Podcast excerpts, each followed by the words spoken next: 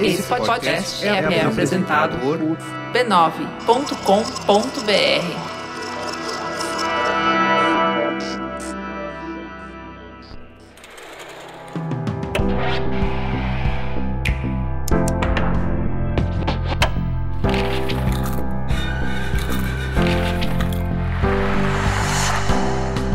Mamileiros e mamiletes, está começando agora o nosso espaço de reflexão a partir de produções culturais. Eu sou a Cris Bartz. Eu sou a Juva Lauer e esse é o Mamilos Cultura. Vem que hoje a gente vai mergulhar até o pescoço no hype e falar do The White Lotus, série disponível na HBO Max. E aí, Cris, do que, que fala essa série? Olha, é um resort no Havaí, onde um grupo de hóspedes tenta relaxar e se divertir no paraíso. À medida que as férias vão se desenrolando, porém, tem tramas obscuras surgindo por tudo quanto é lugar.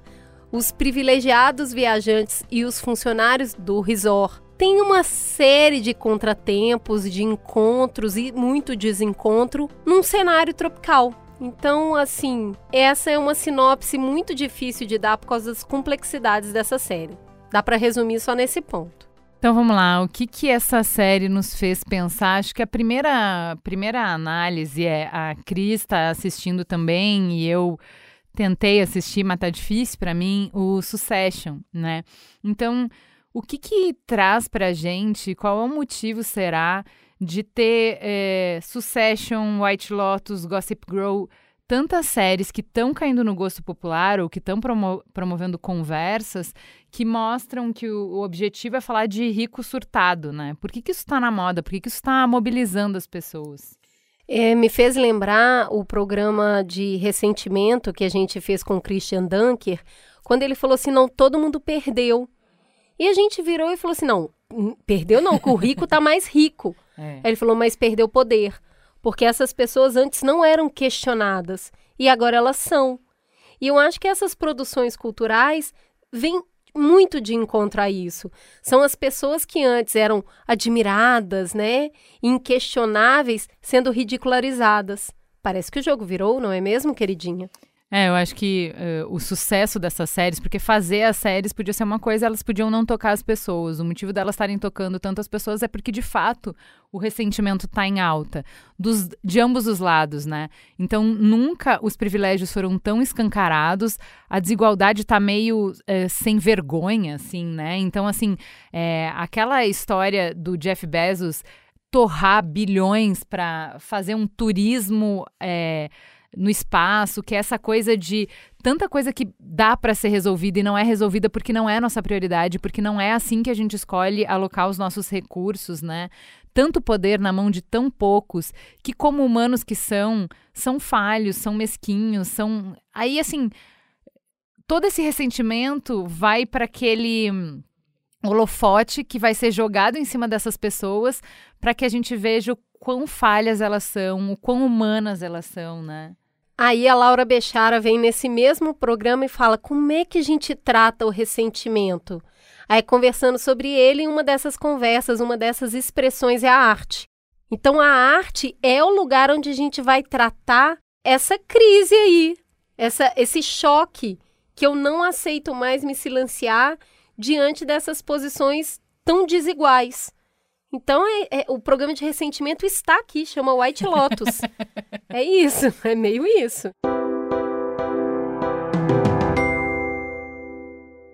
Segundo ponto, eu achei bem interessante que o White Lotus me lembrou uma outra série bem incômoda que é The Handmaid's Tale, de como quando é, você tem regras muito opressivas, muito violentas e uma simetria muito grande de poder e muita injustiça, isso envenena todas as relações, né? Na questão do, do Handmaid's Tale, é um, a, a, desigualdade é política, né? As mulheres não têm direitos, então elas vão manipular os homens e todas as relações vão estar manchadas e corrompidas por esse por essa falha estrutural. Não tem como ter uma relação verdadeira porque todas as relações estão atravessadas por essa injustiça estrutural. No White Lotus não é o poder, o que que é?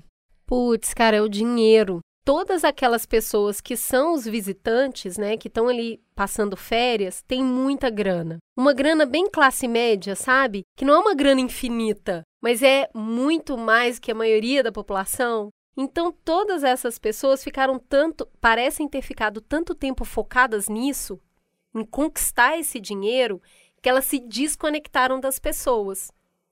A perseguição, o que devia ser alcançada era a grana.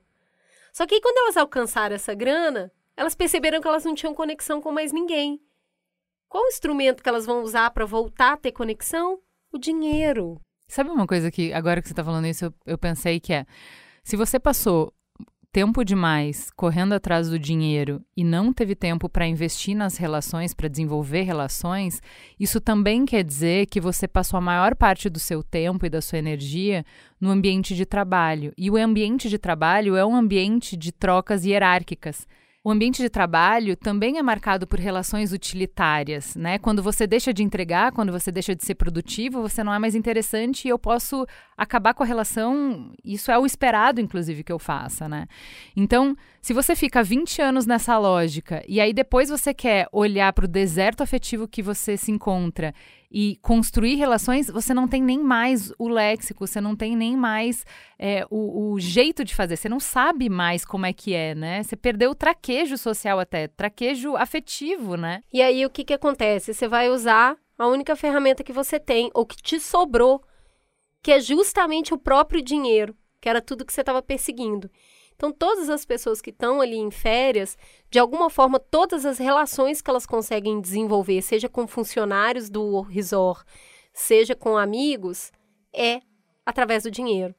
As pessoas das classes sociais mais baixas, elas estão se relacionando com essas pessoas também por um interesse, que é ter uma vida melhor a partir do momento que você é obrigado a aguentar aquela pessoa. É manipulador, né? E eu acho que tem um, é, uma questão assim, vamos pensar é, na Belinda, por exemplo.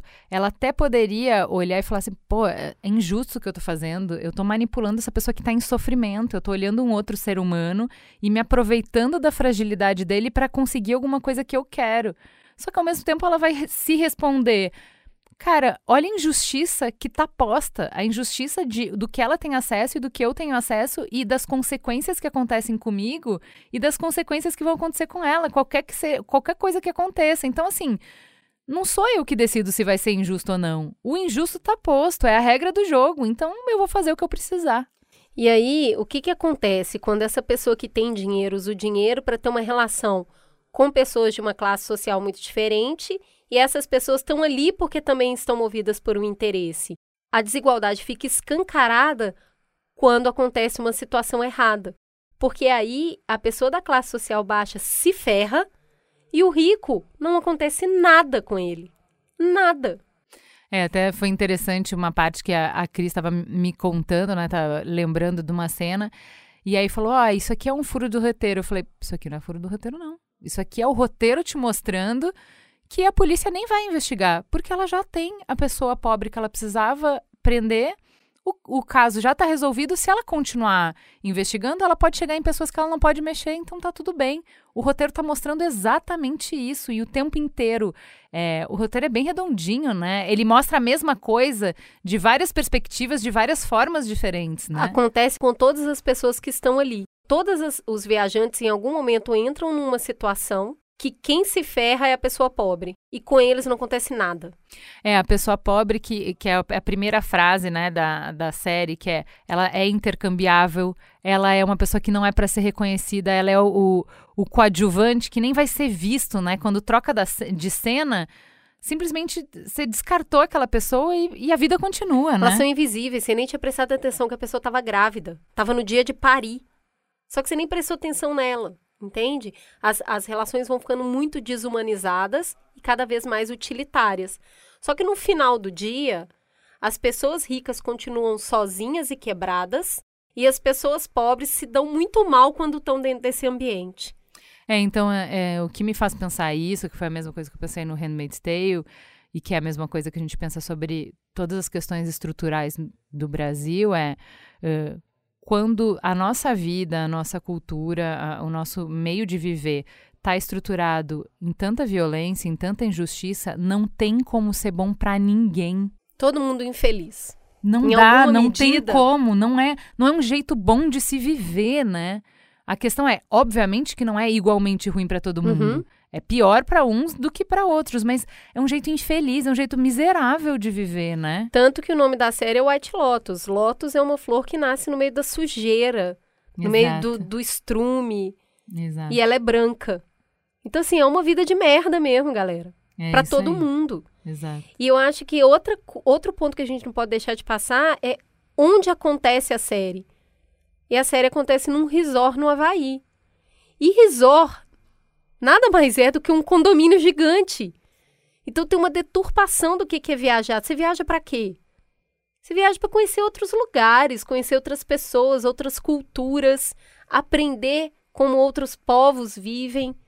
Quando você vai para dentro de um resort, que você passa o tempo todo naquele lugar fake, né, criado para aquilo, você não está aprendendo nada. Você viaja sem viajar, né? Você viaja e você leva com você toda a sua vida. Você não entra em contato com nada diferente. E está sendo servido o tempo inteiro. O tempo inteiro. É um monte de gente para Você só estica o copo, a pessoa vem e troca o copo na sua mão. Eu fui em resort. Eu tive uma experiência em resort, um lugar muito bonito. E é muito frustrante. Porque eu não fiquei com a sensação que eu tinha viajado. Parece que eu fui num clube e fiquei lá quatro dias e voltei. Eu vi as mesmas pessoas, eu andei nos mesmos lugares. E aí é fake, na minha opinião. E eu acho que quando a gente vê isso nessa série, e é um resort gigantesco, que tá no Havaí, que tem uma beleza absurda, aquilo é simplesmente um elefante branco gigantesco na beirada da praia. De uma terra que foi usurpada. É um shopping na praia, né? Ao É. invés de ir na praia, você tá no shopping, é uma coisa que não faz nenhum sentido. E isso nos leva justamente ao último ponto, que é a única redenção que existe em todos esses personagens, em todos esses arcos, é justamente do personagem que, de alguma maneira, por. por Nada planejado, nem por Força escolha dele, por força, por força das circunstâncias mesmo, ele se conecta com a natureza, né? É, o que acontece é que ele é muito vidrado em tela, ele perde essa tela. A partir do momento que ele perde e tá sofrendo uma situação de violência com a irmã, ele vai pra praia e aí ele não tem outra opção senão contemplar. E aí quando ele contempla, cara, e, é- e só ele vê aquelas coisas, porque é só ele que tá olhando pro mar, é só ele que tá curtindo o mar. É uma experiência muito solitária, ao mesmo tempo que ele tá se descobrindo, e aí ele se conecta com a natureza e aí é muito interessante o que acontece com ele. Ele entende uma relação verdadeira. E aí ele olha para a família e fala: "Não é bem isso que eu quero, hein, pessoal?" É muito interessante. E é Eu- tudo que a gente tem falado aqui, né? É, eu lembrei muito do episódio que a gente fez ano passado de Se a Vida Lá Fora, que falava sobre a nossa conexão com a Sim. natureza, a conexão das crianças com a natureza, dessa coisa não romantizada de natureza, né? E é o personagem que, para ter isso, precisa romper com as relações utilitárias, Exato. que estão pautadas no dinheiro. E aí a felicidade estava em outro lugar. Então acho que vale a pena muito a série. É curtinha, né? São só seis episódios. Eu acho denso, ela é pesada, ela não é prazerosa. Mas eu acho que ela traz reflexões muito interessantes que valem a pena ser vividas. É isso? Temos um programa? Temos um programa, Juliana. Fica gostosa a sensação. De mais um Mamilos no Ar. Até semana que vem.